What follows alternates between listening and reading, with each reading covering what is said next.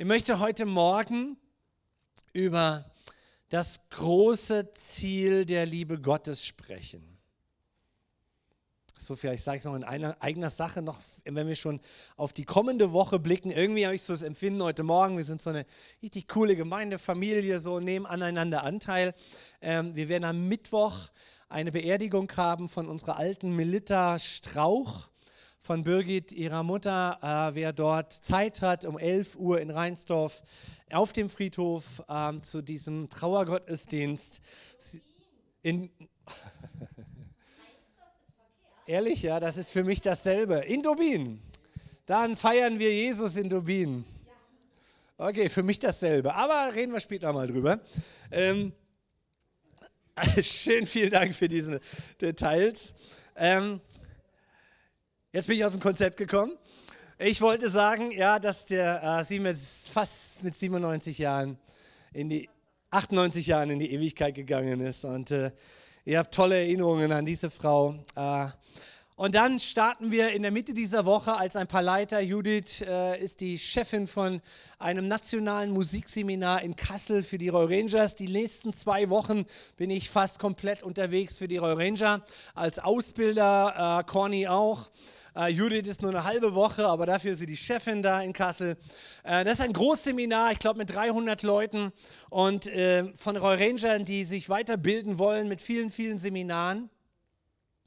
Und ähm, wir werden dort ein Musikseminar machen, also Menschen ausbilden, die gerne mit Kindern musizieren. Und ähm, dann die Woche drauf haben wir Erwachsene, die sich ausbilden lassen wollen für die Roy Ranger Arbeit. Und da sind wir im Sängerwald in, in, in Bayern. Und 14 Tage später gehen, sind wir schon wieder in Bayern und machen mit den Roy Rangern aus Sachsen-Anhalt eine Woche Hike und werden über ein ganz, ein ganz interessantes Thema aus der Bibel nachdenken. Ich freue mich riesig drauf. Das hat jetzt alles viel, viel Vorarbeit gekostet und wir sind noch richtig mittendrin. Also wenn ihr mal an uns denkt, äh, ein Gebet für Kraft und für Energie ist richtig gut und äh, so, so ein Power Drink können wir immer gebrauchen. Ähm, und wir freuen uns einfach, dass äh, ich auch in der Bere Vorbereitung zur Predigt, weißt du, dachte ich so dran, meine Güte, vor 100 Jahren oder vor 50 Jahren allein oder 30 Jahren in Ostdeutschland, wir haben heute viel mehr Menschen, die an Jesus glauben, als jemals zuvor. Und wir haben so viele Kinder, die an Jesus glauben als jemals zuvor. Gestern kam ein, hm, wie alt ist der, neun Jahre, äh, äh, ein beeindruckender Junge, der völlig aus dem nichtchristlichen Background das erste Mal auf dem Camp war und äh, der auch seine Bibel in die Schule mitbrachte. Und er kam gestern zu mir und sagte, sie, weißt du, ich habe schon so viel in der Bibel gelesen. Hat noch nie in seinem Leben die Bibel kennengelernt, noch niemals gewusst, dass es einen Christ gibt. Und er bekommt eine Bibel auf dem Camp, das ist jetzt drei Wochen her und er liest seine Bibel. Ich sage, verstehst du denn auch? Ja, ja, ich verstehe schon sehr viel. Das bewegt mein Herz. Dafür lebe ich, dafür brenne ich, dafür bete ich, dass Menschen eine Begegnung mit Jesus haben. Ja, sie sind unterwegs mit ihm und wir machen alle Fehler. Amen. Keiner wird vollkommen und perfekt. Aber wir lieben Jesus. Das ist der Schlüssel in dieser Welt. Wenn ich jetzt nicht aufpasse, verrede ich mich. Also gehen wir in den Text, den wir heute Morgen äh, betrachten wollen, im ersten Johannesbrief, Kapitel 4, Verse 6, 13. Und ich lese mal nur erst einmal bis 16a, weil der so schön klingt. 1. Johannes Kapitel 4 ist ein Brief ziemlich weit hinten im Neuen Testament. Wenn ihr eure Bibeln mit dabei habt, da ist immer gut und noch ein Stift und so, dann könnt ihr immer drin was reinschreiben. Wir lesen mal diese Verse. Dass wir in ihm leben, und ich lese nach der Ranger Neues Leben, neue, neue evangelistische Übersetzung heute Morgen. Dass wir in ihm leben und er in uns. Was für ein Satz erkennen wir daran, dass er uns Anteil an seinem Heiligen Geist gegeben hat. Außerdem haben wir mit eigenen Augen gesehen und können bezeugen, dass der Vater den Sohn als Retter der Welt gesandt hat. Und wenn sich jemand zu Jesus als dem Sohn Gottes bekennt, dann lebt Gott in ihm und er in Gott. Wir haben jedenfalls erkannt, dass Gott uns liebt und wir glauben an seine Liebe. Diesen Brief, diese Worte schreibt Johannes, ein Jünger von Jesus. Und Johannes ist ein bemerkenswerter Jünger und Apostel. Zum einen, weil er von Anfang an mit Jesus unterwegs war, von Anfang an dabei war. Und wenn wir so über Johannes lesen, auch in den Evangelien und das so wirken lassen, dann sticht heraus, dass er innerlich auf einer ganz besonderen Welle mit Jesus unterwegs gewesen sein musste. Denn er wurde auch hier und da mal als so Lieblingsjünger von Jesus bezeichnet. Er erzählt Berichte, wo Jesus den ganz engsten Kreis mit sich nahm und besondere Erfahrungen teilte. Er war einer der drei engsten Mitarbeiter und Freunde von Jesus. Er war dann ziemlich schnell ins kalte oder heiße Wasser, wie können wir damals das bezeichnen, geschmissen worden, als er, der, als er als einer der Hauptpastoren bei dem Aufbau der ersten Jerusalemer Jesusgläubigen Gemeinde dabei war und eine leitende Position hatte. Er hat diese Wahnsinnsentwicklung mitgemacht. Kannst du das irgendwie dir vorstellen, wie die Auferstehung Jesu und die Verkündigung, dass er jetzt der Messias ist, eine ganze Bewegung unter den Jüngern lostrat? Er war Augenzeuge. Er hat die Entwicklungen gesehen, wie Gemeinden gestartet sind. Er hat von Paulus seine Rundbriefe gelesen, als er über die Mission berichtete, was alles geschah. Er war überall dabei. Heilungen und Wunder, die nicht aufhörten, als Jesus weg war. Erstaunliches, als der Heilige Geist immer und immer wieder unter den Menschen war, in seiner Gemeinde jetzt etwas ganz Neues tat. Und immer wieder war die Rede von dieser Kraft des Heiligen Geistes. Das war eigentlich nichts Neues, denn das war ja in der jüdischen Bibel über Jahrhunderte durch die Propheten angekündigt. Nur jetzt sind sich die Jünger einig von Jesus und sagen, das hat sich alles in Jesus erfüllt. Ey, er ist wirklich der Messias. Er ist wirklich der Erlöser. Es ist wirklich der Retter in diese Welt gekommen. Und als er dann in den Himmel ging, dann war die Erwartung ganz groß. Das kann alles gar nicht mehr so lange dauern. Jetzt kommt er zurück und dann baut er sein neues Reich.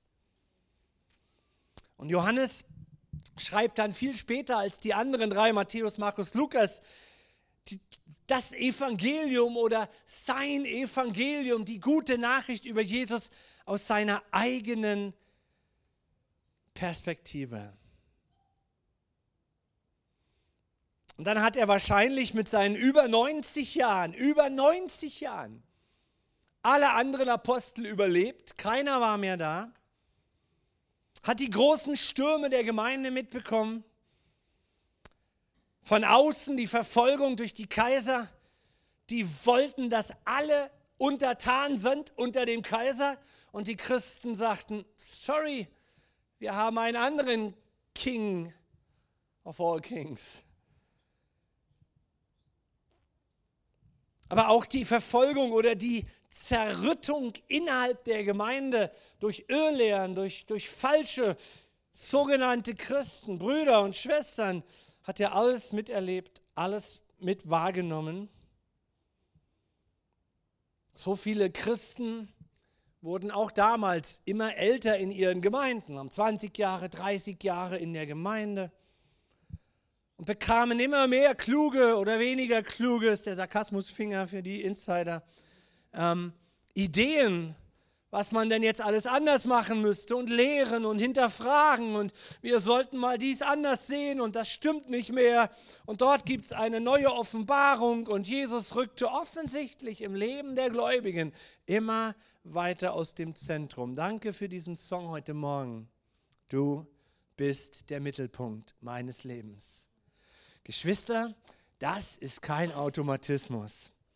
Das erleben wir leider nicht einfach so nebenbei mal, weil es ziemlich normal ist bis in unsere Zeit, dass es um genau diese Sache geht, dass Jesus aus dem Zentrum gerüttet, gedrückt wird.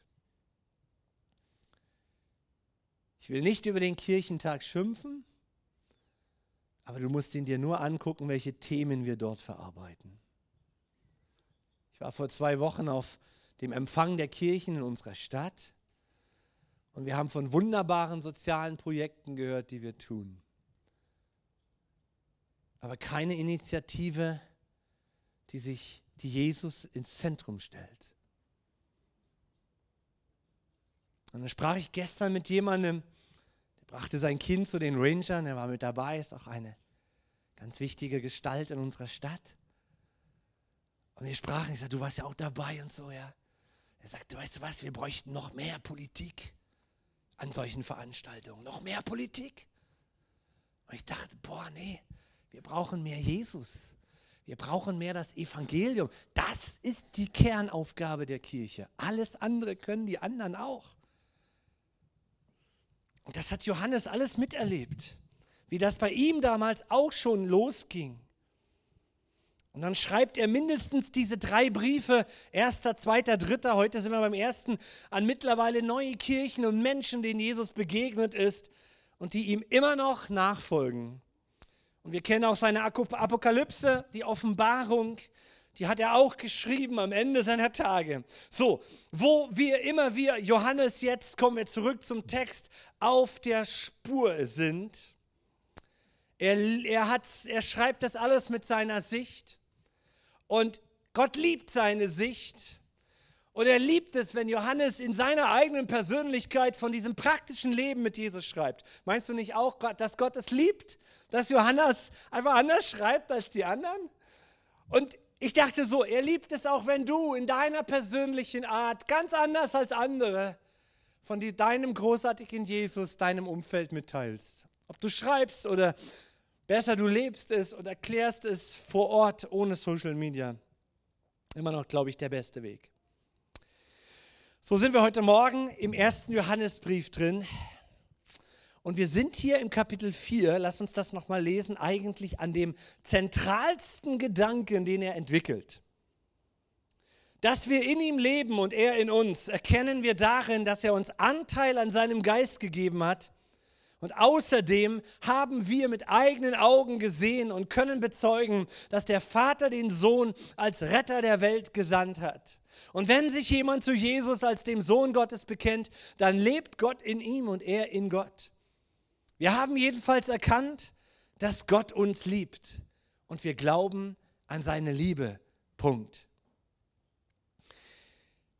Johannes hat in den Versen vorher gerade dargelegt, dass Jesus, der im Fleisch, also im echten Menschen gekommene Messias, der Erlöser der Welt ist. Das hat er versucht darzulegen in den vorherigen Versen.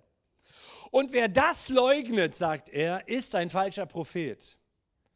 Wer sagt, dass Jesus nicht der Retter ist, der gekommene Erlöser für den Menschen, der ist ein falscher Prophet. Das war so steil, das war so exklusiv. Und dabei ging es gar nicht um eine Lehrmeinung oder um eine Dogmatik gegenüber jüdischen Gelehrten, damit die das kapierten. Nein, Johannes beschreibt in seinem Buch, in seinem Brief und auch in diesen Versen hier die Symptome der Jünger.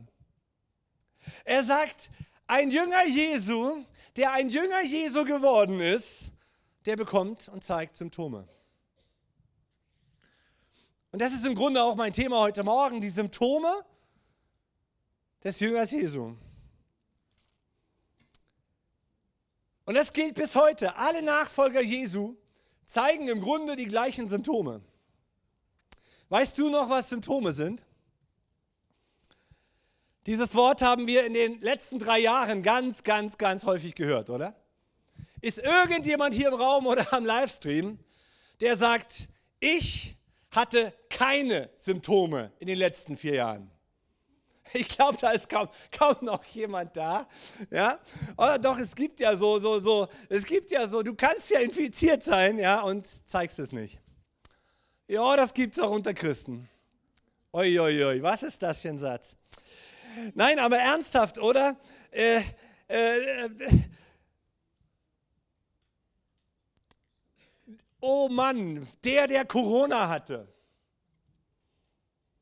der hatte relativ eindeutige Symptome, abgesehen von denen, die keine gezeigt haben. Aber die, die Mehrheit, oder, hatte Symptome. Erinnert ihr euch noch? Ja, Geschmacksverlust. Jemand erzählte, du solltest achtmal am Tag Wein trinken, weil du musst ja testen, ob du noch Geschmack hast. Ja? Äh, oder Husten oder Fieber, das waren so einige der Symptome. Ja, oder man konnte nicht mehr riechen. Millionen Menschen auf dieser Erde hatten die gleichen Symptome. Und damals wie heute haben, haben eigentlich alle Christen die gleichen Symptome.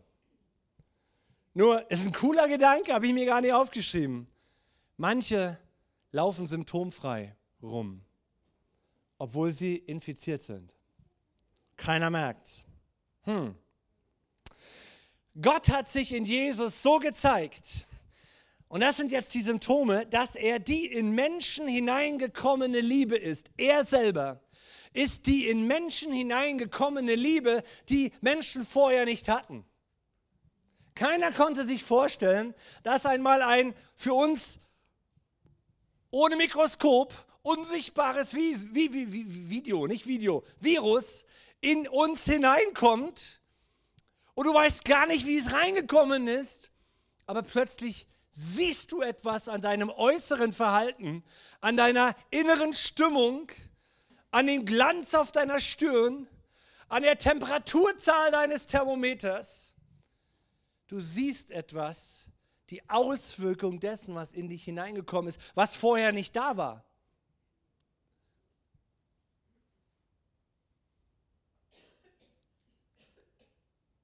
Und es gab eine Zeit in dieser Welt, da war diese Liebe Gottes vorher nicht da.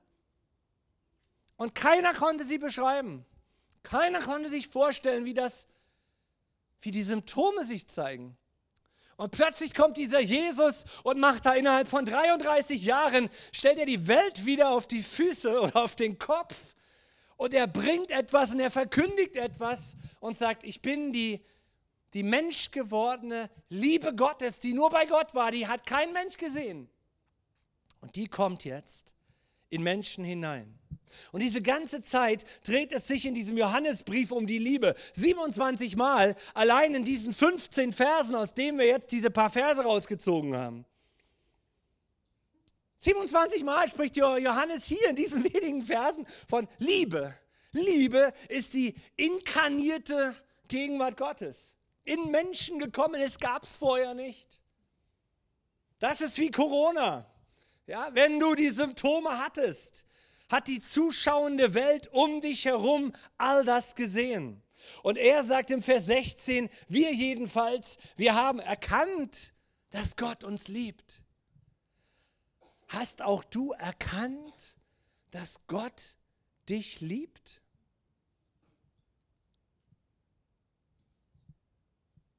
Das ist das Virus.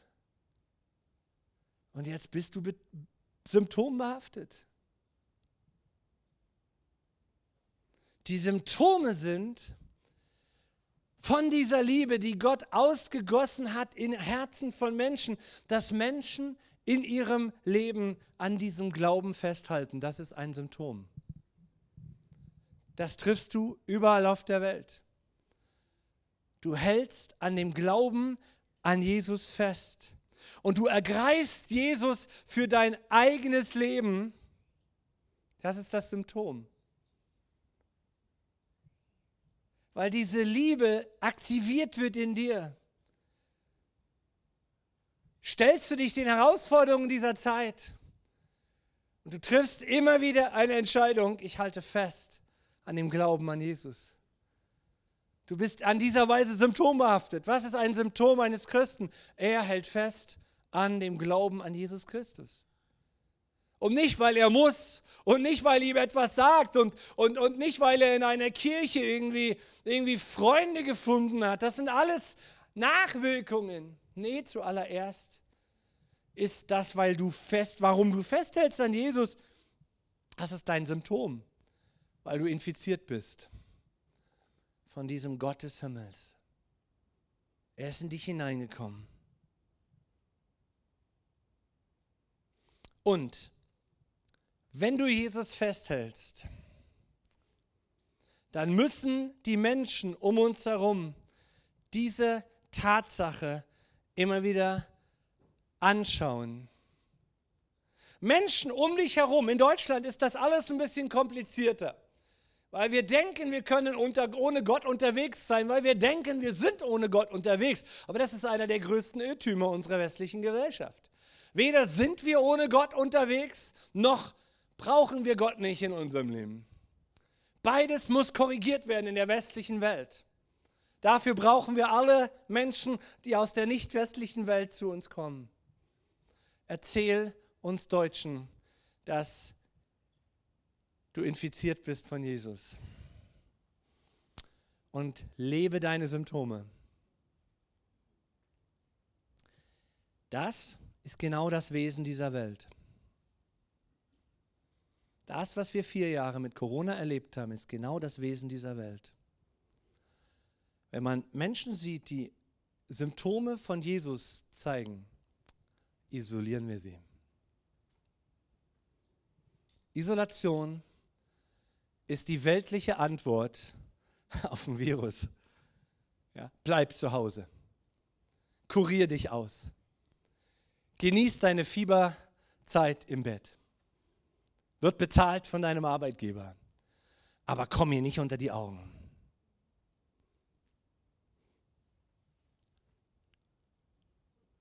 Und Jesus sagt, nö, wir sind das Licht und Salz dieser Welt.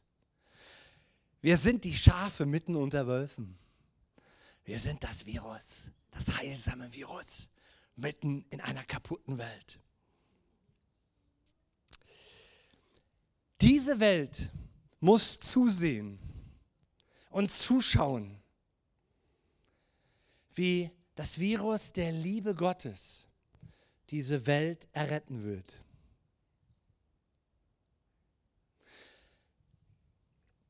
Wenn du Symptome hattest in den letzten vier Jahren, dann hat deine zuschauende Welt um dich herum das alles wahrgenommen, oder?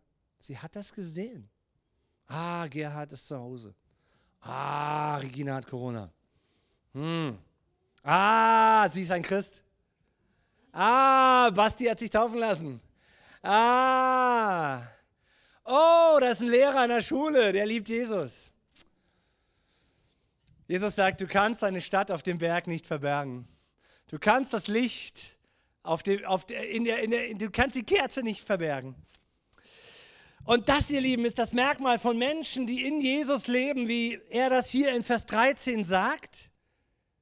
Nochmal Vers 13 dass wir in ihm leben und er in uns, erkennen wir daran, dass der Heilige Geist in uns lebt. Das Kennzeichen, das Symptom Gottes in den Menschen ist seine Liebe. Die ist in dir. Aber das ist leichter gesagt als getan. Es gibt heute wahrscheinlich viel mehr Menschen als je zuvor, weil es ja auch noch nie so viele Christen und Kirchen auf der Welt gab wie heute, viel mehr Menschen als je zuvor, die niedergeschlagen und durch verschiedene Erfahrungen, die sie in Gemeinden gemacht haben, frustriert sind über Kirche und Christentum. Viel mehr. Und durch die Social-Media-Möglichkeiten kriegen wir das auch medial viel mehr mit. Was da im Netz kursiert an Menschen, die sich beschweren, wie sie verletzt wurden und was Christen alles anstellen. Und manches ist wahr. Und was immer wahr ist, lohnt sich, dass ich mich darüber äh, damit beschäftige und mich selbst reflektiere, um es besser zu machen. Amen. Was wahr ist, kann mir helfen. Und was nicht wahr ist, muss ich aussortieren. Da sagt einer, man müsste über den Kirchentüren der heutigen Zeit der Landeskirchen schreiben Gefahr. Oh, da bin ich nicht in dem Boot. Aber ich verstehe den Ansatz. Er sagt, das ganze Reden, die Heuchelei, der Tratsch, der Klatsch, die falschen Lehren, die Kirchen praktizieren, gemeine Dinge, die da drin gelebt werden, Menschen, die so viel Fehler machen, da muss man vorwarnen. Und hey, Lass mich dir verkündigen heute Morgen, das gehörte schon immer zur Wirklichkeit der Kirche Jesu der letzten 1900 Jahren.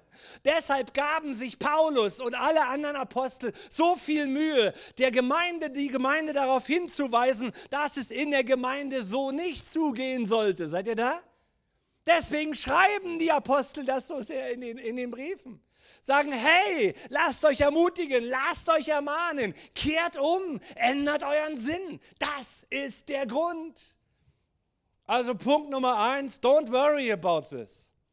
Ich habe jetzt äh, amerikanischen Besuch gehabt, mein Hirn ist irgendwie so, Entschuldigung, dass der Satz kam. Also mach dir keine Sorgen darüber. Und ihr Lieben, interessant ist doch, dass es um Liebe geht. Und wenn Jesus in Matthäus 24 über die Endzeit spricht, dass die Liebe erkalten wird, die Liebe wird erkalten, dann müssen wir heute Morgen diesen Text von Johannes richtig betrachten. Die Liebe wird erkalten. Habt ihr das schon mal gelesen von Jesus? Das ist ein prophetisches Wort für die letzte Zeit. Und wir sehen das. Der Umgang in Social Media ist ein, ist ein Gefrierschrank. Liebe wird erkalten, wie wenn eine Kerze ausgeht. Wie wenn eine Heizung nicht mehr heizt und der Raum wird total abgekühlt. Wie ein Thermalbad, in dem du sitzt und es wird gekattet und es wird kälter und kälter und kälter da drin. Und um uns herum wird es kalt und dunkel und deshalb müssen wir hellhörig werden, was Johannes hier sagt. Wir aber glauben an seine Liebe. Wir glauben an seine Liebe. Diese Anweisung zu lieben, das ist sein Thema, ist kein Zusatz, den sich so 90-jähriger Apostel noch ausdenkt und sagt, naja, Paulus hat so kluge Bücher geschrieben, so kluge Briefe, Petrus hat auch noch was geschrieben, vielleicht haben andere auch noch was geschrieben, was damals zugänglich war ah, so muss ich mir was ausdenken, worauf noch keiner richtig kam. Nein, Johannes beschreibt den Wesenskern, um den es bei uns geht, dass du etwas bekommst, was Menschen ohne Jesus nicht bekommen, nämlich eine ausgegossene Liebe vom Vater in dein Leben durch Jesus. Das ist der Wesenskern. Grundsätzlich geht es Johannes darum, klarzumachen, dass Gottes Liebe ganz präzise, ganz klar und deutlich ans Licht kommt dass Jesus zu einem Zweck in diese Welt kam, um an unserer Stelle das Opfer zu sein.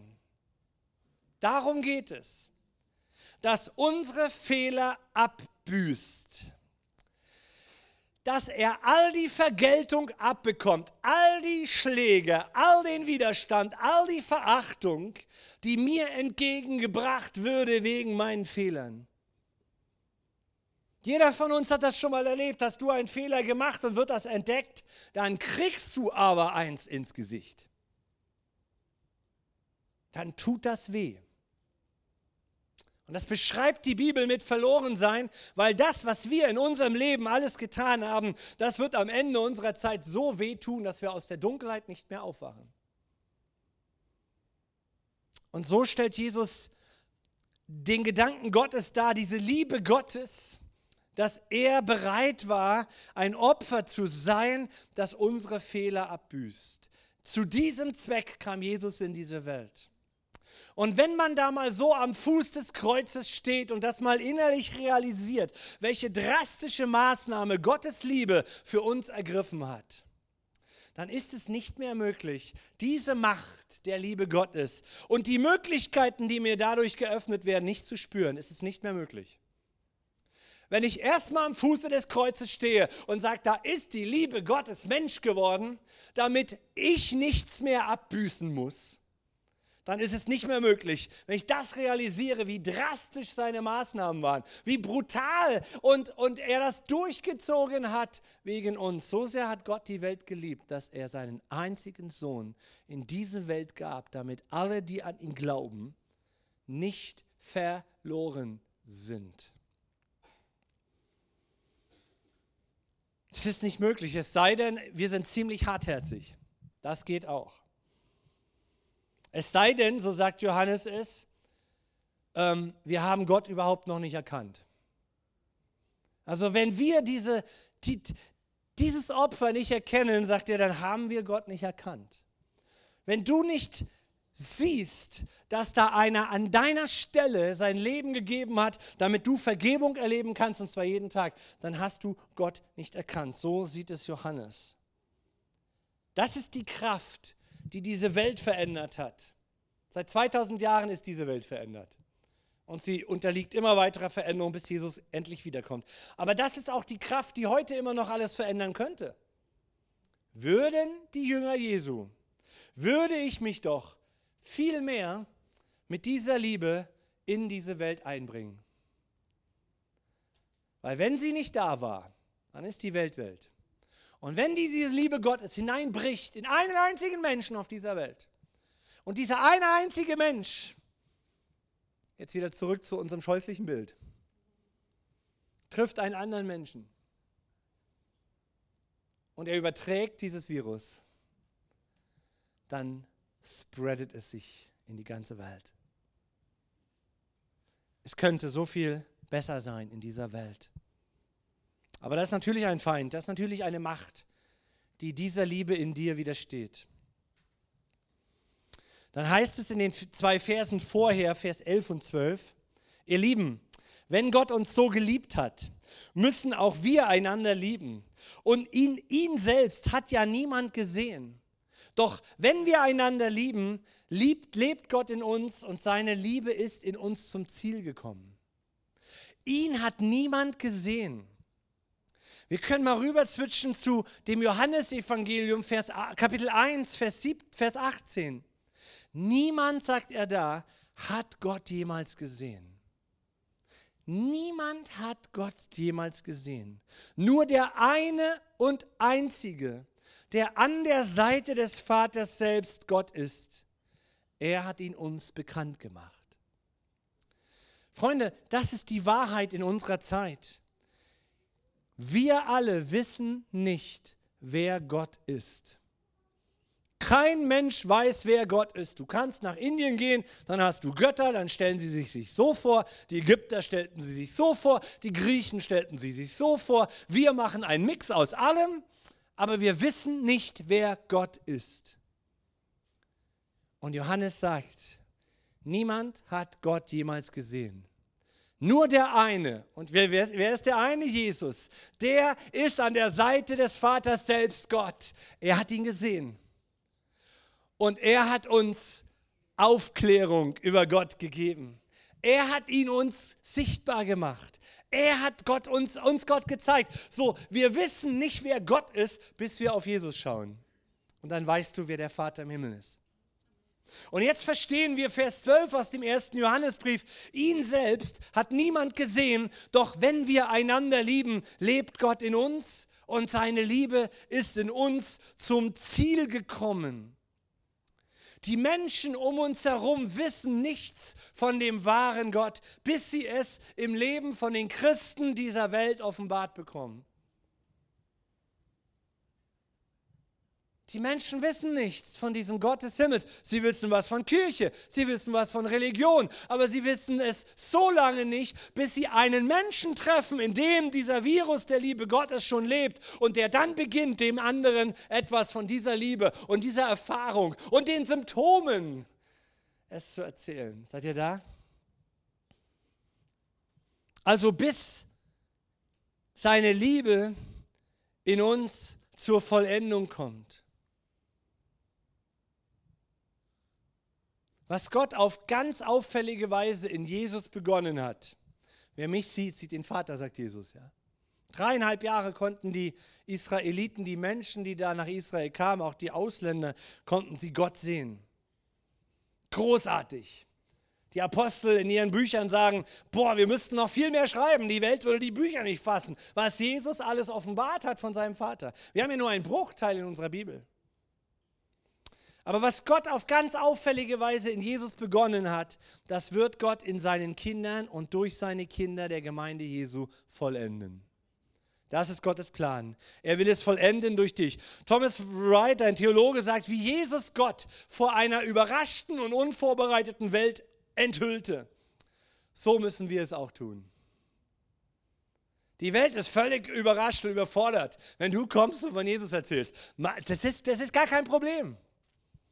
Aber anders funktioniert die Liebe Gottes in dieser Welt äh, nicht. So wichtig ist die Liebe Gottes in dir. Der Mensch um dich herum auf deinem Arbeitsplatz kann Gott nicht erfassen. Und diese Liebe kommt, so sagt er hier im Vers 13, durch die Wirkung des Heiligen Geistes in uns. Gott hat uns Anteil am Heiligen Geist gegeben. Dass wir in ihm leben und er in uns, erkennen wir daran, dass er uns Anteil an seinem Geist gegeben hat. Wir spüren es. Ich sprach in einer meiner Andachten äh, auf dem, auf dem Ranger Camp, was wir Himmelfahrt hatten, von diesem Gefühl. Und ich provozierte all die, all die Teilnehmer, all die kleinen Kids von 9 bis 17 da, die sind dann schon größer und jugendlich, aber die kleinen Kids mit neun Jahren, die nickten an der Stelle, als ich darüber sprach, dass man Gott fühlen kann und dass jeder, der ihn liebt, ihn fühlt. Kleine Kinder fühlen Gott. Sie spüren das. Ganz tief in uns ist das angelegt durch den Heiligen Geist, dass wir ihn in ihm leben und er in uns. Mann, das erkennen wir daran, dass wir den Heiligen Geist fühlen, dass wir es spüren, dass wir es merken. Und ich möchte den Heiligen Geist immer wieder einladen. Ich will ihm immer wieder Raum geben. Er soll mich spiegeln. Er soll mich innerlich überführen. Und jetzt lesen wir mal weiter ab Vers 16. Wir haben jedenfalls erkannt, dass Gott uns liebt und wir glauben an seine Liebe. Also in uns kam etwas hinein, was vorher in der Menschheit nicht drin ist. Bist du noch da heute Morgen? Kannst du das von dir auch sagen? Ich aber habe erkannt, dass Gott mich liebt. Und ich glaube an seine Liebe. Seid ihr da? Ist irgendjemand hier, der das auch für sich unterschreibt? Ich habe jedenfalls erkannt, dass Gott mich liebt. Und ich glaube an seine Liebe. Jetzt habe ich euch alle im Käfig. Gott ist Liebe, sagt er. Und wer in dieser Liebe bleibt, der lebt in Gott und Gott lebt in ihm. Boah, da sagen wir auch noch Amen. Auch darin ist die Liebe mit uns zum Ziel gekommen. Vers 17. Dem Tag des Gerichtes können wir mit Zuversicht entgegensehen, denn so wie Jesus mit dem Vater verbunden ist, leben auch wir in dieser Welt. Wow.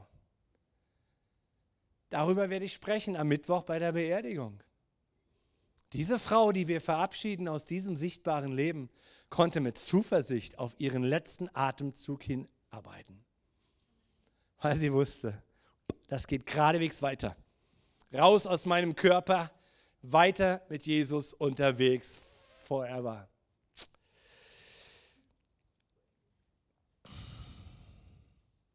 Wow wenn diese Wahrheit doch Offenbarung für uns werden dürfte. In dieser Zeit zu leben, heißt mit Zuversicht zu leben. Denn wenn ich mit dem Vater verbunden bin, seid ihr da? Seht ihr den Vers? Wenn ich mit dem Vater verbunden bin, dann lebe ich so, wie Jesus damals mit dem Vater gelebt hat. Boah. Auch darin ist die Liebe in uns zum Ziel gekommen.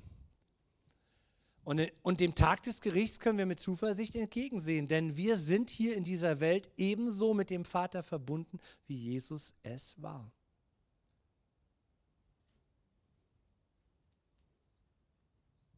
Wenn ich mit Jesus verbunden bin, wenn ich mit dem Vater verbunden bin, dann lebe ich so, wie Jesus mit dem Vater drei Jahre unter, 33 Jahre unterwegs war.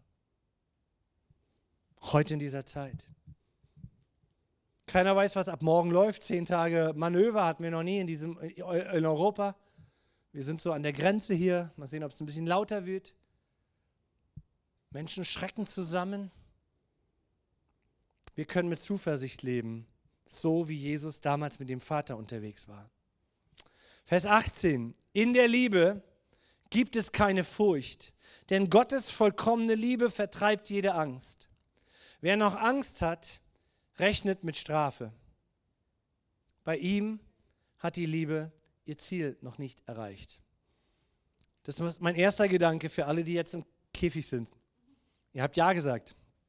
Ja, ich weiß, Jesus liebt mich. Ich bin mir dieser Liebe bewusst. Bist du dir auch bewusst, das ist der Folgeschritt, dass die, das Ziel der Liebe Gottes ein Thema hat. Die, das Ziel der Liebe Gottes ist, dass sie uns die Angst vor Gott nimmt. Das ist das große Ziel der Liebe Gottes. Dass sie uns die Angst vor Gott nimmt. Wenn du wieder in dem Tal bist nächste Woche, wo du denkst, bin ich ein Idiot? Habe ich wieder Dinge getan, von denen Gott doch weiß, dass ich auch sie weiß, dass ich sie lassen sollte? Und dann hast du Angst, dann hast du Verdammnis, dann hast du Ablehnung. Und dann ist diese Liebe da, die auf dich wartet. Indem du ein Fenster oder eine Tür öffnest und sagst, Jesus, vergib mir. Und das hat er, oder? Vor 2000 Jahren, als er am Kreuz hing, hat gesagt, ich vergebe dir alles, was du mir offenbarst. Hat er? Oder hat er nicht? Hat er. Und dann sagen wir, Heiliger Geist, komm und gieß deine Liebe neu in mein Herz. Dann werde ich versöhnt mit dem Vater und dann fange ich an, Gott als liebenden Vater zu sehen. Und, und jetzt ist Käfigbotschaft Nummer zwei. Wenn du glaubst, dass die Liebe Gottes hineingegossen ist in dein Herz, dann hat dieses, diese Liebe ein weiteres Ziel, dass wir unsere Geschwister lieben. Heißt, verzeih mir, dass wir einander lieben, wie wir hier hocken. Sagst, ja, ja, ja, ja, ja, kein Problem, ich liebe die amerikanischen Christen. Solange sie dort drüben bleiben. Ich liebe auch die chinesischen Christen, gar kein Problem. Ich liebe alle Menschen auf dieser Welt. Bloß mein Nachbar ist doof. Ja, ist ja okay. Dein Nachbar hat ja eine Grenze zwischen dir, oder? Du musst ja nicht mit ihm reden. Jo, aber in der Gemeinde musst du auch nicht mit jedem reden. Aber es schaut sich schon anders an, oder? Ich meine, ihr seht mich, ich sehe euch jeden Sonntag, ja. Wir könnten auch mal einen großen Kreis machen, so um den Mittelpfosten rum. Aber dann sehen wir uns auch nicht alle. Aber Gott hat das so angelegt seit 2000 Jahren, dass wir in einer Gruppe von Menschen unterwegs sind, wo er nicht danach fragt, äh, ja, ich baue Kirche nur mit den äh, unter 40. Ich baue Kirche nur mit denen, die Body Mass Index, weiß nicht, 30 haben. Ich baue nur die Kirche mit Leuten, die bereit sind, dreimal Sport zu machen in der Woche. Nein, in der Kirche Jesu leben Dove und so wie ich und Kluge, Dicke und Dünne, ja. Unsportliche, Sportliche, ja. Und so weiter. Ja. Mit Haare und ohne Haare. Das ist eine Herausforderung. Das ist eine Herausforderung die im Leiterseminar sich mit sich selbst beschäftigt haben, ja, und diese Charaktere, das ist eine Herausforderung.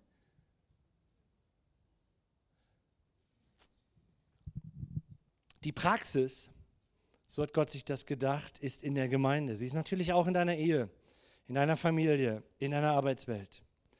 Aber die Gemeinde Jesu ist heute so angegriffen mit dieser Liebe, weil sie aus dieser Welt gedrängt werden soll. Nicht, weil Menschen es wollen, weil der Teufel es will. Er will keine Gemeinde. Er will nicht Menschen, in denen die Liebe Gottes lebt. Aber es wird ihm nicht gelingen. Die Praxis der Liebe Gottes hat Gott in die Gemeinde getan. Da sind wir umgeben von so genialen Menschen, die uns anreizen zu lieben, oder? So genial. Danke, dass du heute Morgen ein falsches Wort gesagt hast, mich nicht begrüßt hast, ja. mir nicht passt Danke, dass du da bist, weil es kitzelt die Liebe Gottes aus meinem Herzen. Vers 20. Sitzt du noch im Käfig? Wenn jemand sagt, ich liebe Gott, habt ihr alle gesagt, ich bin Zeuge, aber seinen Bruder verabscheut, ist er ein Lügner. Denn wer seine Geschwister nicht liebt, die er ja sieht, wie kann er der Gott lieben, den er nie gesehen hat? Ja, das ist logisch. Denkt an das Gebot, das wir von ihm haben, dass der, der Gott liebt, auch seine Geschwister lieben soll. Und wo immer ich solche Gefühle in mir wahrnehme, wo immer, und wir nehmen sie wahr in uns, ja, wo immer ich solche Gefühle in mir wahrnehme, glaube ich an die Liebe Gottes und sage, komm Heiliger Geist, wieder rein in mein Herz und gieß mehr von dieser Liebe aus. Rö äh, Paulus schreibt es im Römerbrief, die Liebe Gottes ist ausgegossen in unser Herz. Seht ihr diese Logik, erkennt ihr diesen Ablauf? Kommt nicht automatisch. Wir können so kalt wie Eisblöcke in der Welt, auch in der Kirche Jesu sein. Genauso. Wir können so leben wie kein Unterschied in dieser Welt. Du kannst den Titel von Kirchen auswechseln. Das ist Wurst. Aber wir können auch anders. Ich kann auch anders. Indem ich verstehe, dass da ein etwas in mich hineingekommen ist, was so göttlich und so voller Liebe ist. Und das motiviert uns. Ja? Johannes sagt das so klar. Hey, wenn du sagst, du liebst Gott, dann erkenne auch, dass du manchmal an Situationen kommst, da liebst du deinen Bruder und deine Schwester nicht in der Gemeinde. Und dann bleibt da aber nicht stehen und sagt, oh, die ist halt doof, ist halt so, kann mich nicht aussuchen. Aber lohnt sich noch nicht aus der Gemeinde zu gehen. Für viele in dieser Welt, in diesen Tagen, lohnt sich, die, lohnt sich die Summe der Verletzungen, die sie durch Menschen in der Kirche Jesu erlitten haben. Und ich will das nicht kleinreden. Ja, wir machen Fehler und es braucht Entschuldigung, es braucht hier und da auch Raum, dass das geklärt wird. Ja, aber ich glaube, dass wir viel zu wenig mit der Realität dieser Liebe Gottes, die nur ausgegossen werden kann, rechnen und unterwegs sind. Wir sind viel zu viel fleischlich christlich unterwegs. Viel zu viel.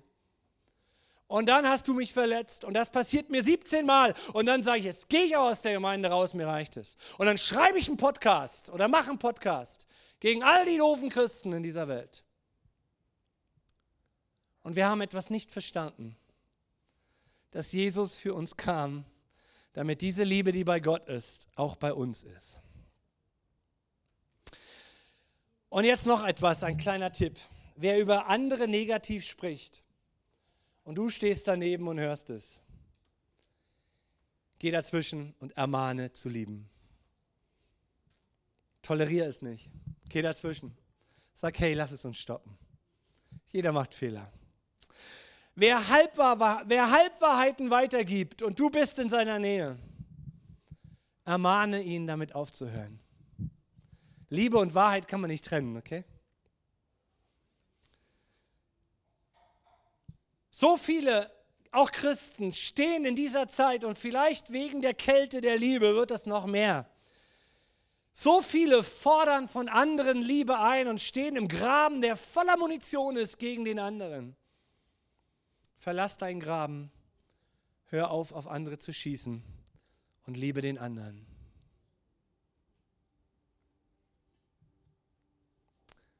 Wenn wir damit immer weitermachen, über andere zu reden und andere zu verletzen, kommt die Liebe Gottes nicht zur Vollendung. Ich weiß nicht, wie das gehen soll, wie, wie eine vollendete heilige Brautgemeinde. Ich weiß es nicht. Müssen wir auch nicht den Kopf zerbrechen, ist Jesus seine Sache. Er kriegt das hin. Aber Johannes sagt, das ist das Gebot Gottes. Ich habe erkannt, dass Gott mich liebt. Und ich erkenne auch, dass ich deshalb das Mittel habe, die Medizin ab, das, und jetzt brechen wir mit dem, mit dem blöden Corona-Vergleich, ja, dass das Symptom nicht weniger, sondern mehr wird in unserem Leben. Aber wir müssen die Medizin schlucken.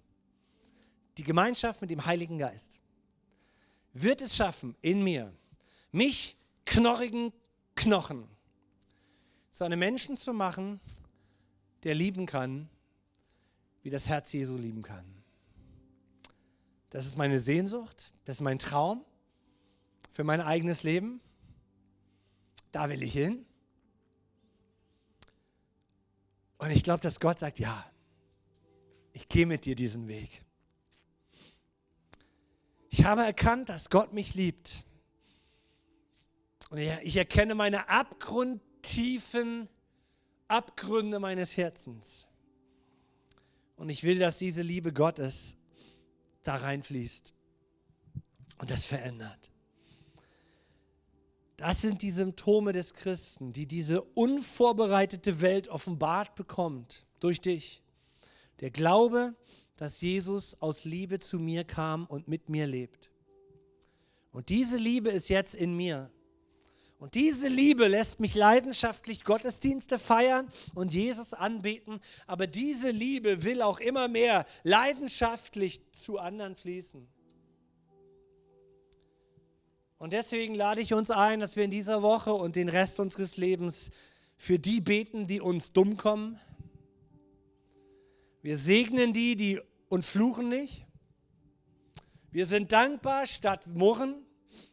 Wir beten statt zu demonstrieren. Wir glauben für Wunder statt zu verzweifeln. Wir leben aus Vertrauen an die Versorgung Gottes, als mit Angst etwas zu umklammern, was wir doch nicht halten können. Es ist diese große Liebe Gottes, die den Unterschied macht in meinem und unserem Leben und der Heilige Geist möge uns helfen.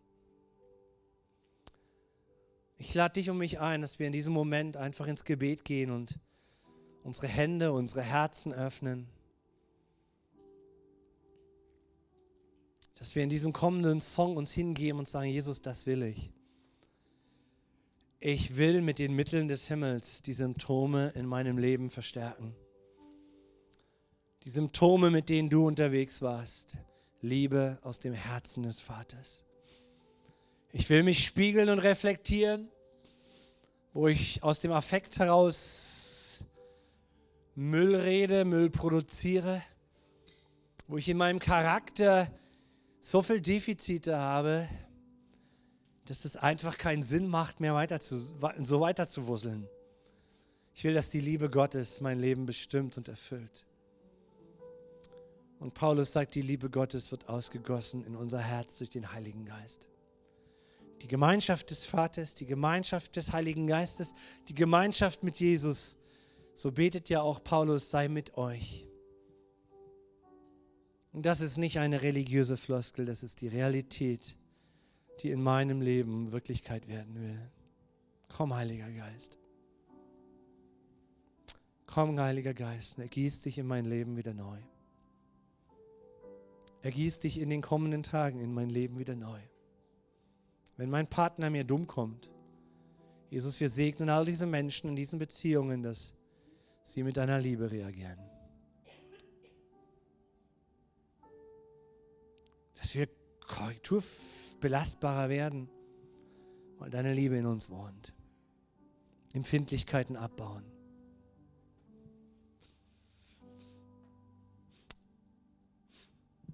Gestern hat ein cooler Mitarbeiter, ein Freund von mir, äh, bei den Rangers gepredigt. Das ist seine erste Predigt gewesen, die war so cool. Und er hat über eine Zacke gepredigt, die wir auf unserem Arm tragen, auf der Kluft, das ist Gehorsam. Und hat einen Gedanken entwickelt, dass Gehorsam auch be be beinhaltet, dass wir uns in die Sichtweise des anderen hineinversetzen, der von uns Gehorsam fordert. Das war mir so nicht geläufig. Fand ich einen sehr schönen Gedanken, über den ich nachgedacht habe bis heute Morgen. Gehorsam bedeutet, dass ich mich auch lerne, teilweise in die Sichtweise des anderen hineinzuversetzen. Warum fordert er das jetzt von mir? Weil Gehorsam von Gottes Sicht her eigentlich etwas ist, was uns durchweg gut tut. Und eigentlich komplett Liebe ist. Und Heiliger Geist, ich lade dich ein, dass du uns hilfst, dass wir uns in die Sicht Gottes, des Vaters, versetzen können, wenn er über bestimmte Dinge unseres Lebens spricht, die er aus Liebe nicht möchte, dass wir sie tun und leben.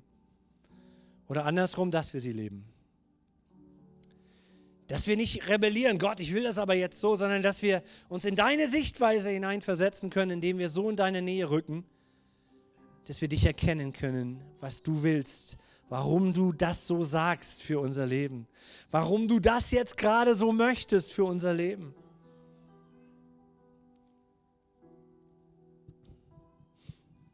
Heiliger Geist, wir brauchen mehr von dir. Deine Gemeinde braucht mehr von dir.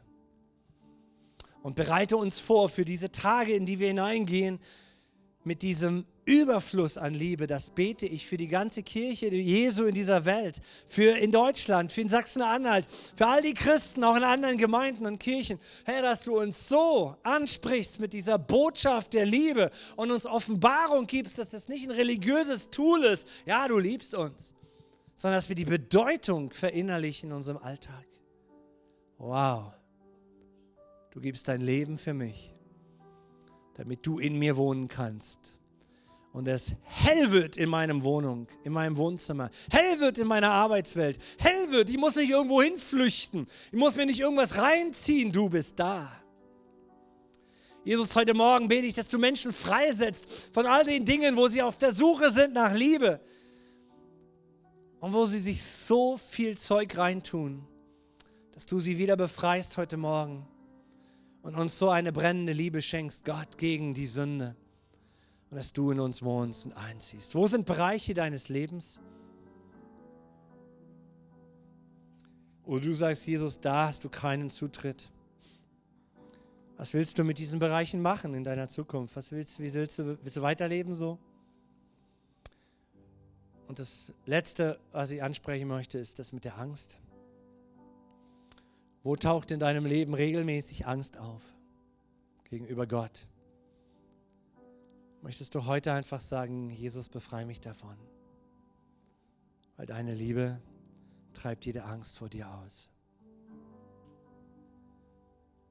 Dann möchte ich dich einladen, der du mit Ängsten vor Gott zu tun hast. Dass du denkst, habe ich jetzt alles richtig gemacht? Habe ich alles genug gemacht? Ist das alles so, wie Gott es von mir fordert? möchte ich heute einladen, diesen Bereich, dieses Paket ans Kreuz zu legen und dich davon zu verabschieden. Weil Liebe nichts fordert. Die Liebe ist da. Jesus, ich bete da, wo Christen heute Morgen bei diesem, in dieser Predigt Angst besetzt sind, dass du sie befreist von Ängsten.